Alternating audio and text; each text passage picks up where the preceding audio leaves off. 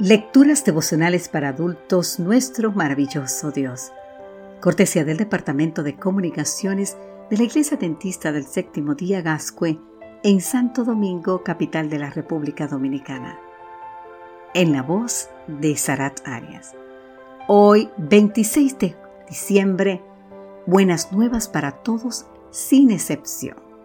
San Lucas capítulo 2, versículos 10 y 11 nos dicen, el ángel les dijo, no temáis, porque yo os doy nuevas de gran gozo, que será para todo el pueblo, que os ha nacido hoy en la ciudad de David un Salvador que es Cristo el Señor. Una de las cosas que más me gustan del Evangelio de Jesucristo es que trajo buenas noticias para todos, buenas noticias para todas las personas, sin excepción. Si leemos con atención nuestro texto para hoy, eso fue exactamente lo que el ángel anunció a los pastores. Nuevas de gran gozo para todo el pueblo.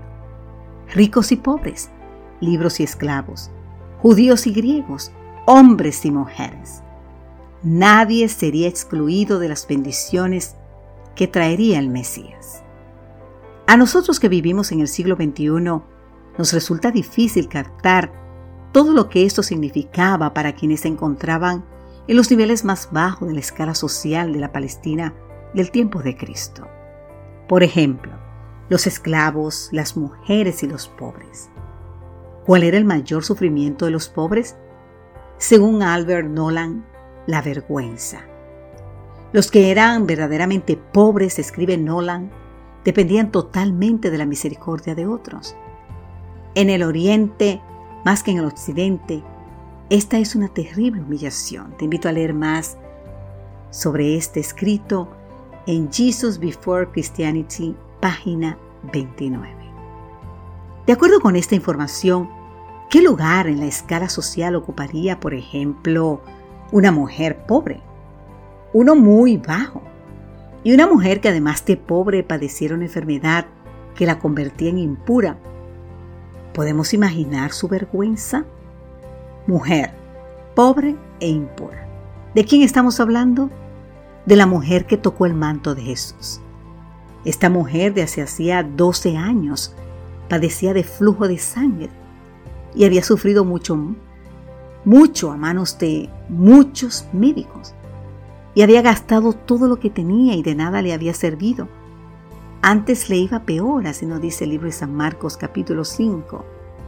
Pero entonces oyó hablar de Jesús se acercó a él a hurtadillas, tocó su manto y quedó sana de su azote. Pero el milagro no terminó ahí. Cuando el Señor preguntó quién lo había tocado y la mujer, temiendo y temblando, le dijo toda la verdad, Él le respondió, Hija, tu fe te ha salvado. Vete en paz y queda sana de tu enfermedad. No solo la sanó, además la llamó hija en otras palabras, adiós enfermedad, adiós vergüenza, ya no tienes que esconderte más. Ahora dime, querido amigo, querida amiga, ¿no son estas buenas noticias? De hecho, ¿no es la mejor de las noticias? Gracias Padre Celestial, porque el supremo regalo de tu Hijo y su encarnación nos trajo nuevas de gran gozo a todos sin excepción. Amén, Señor.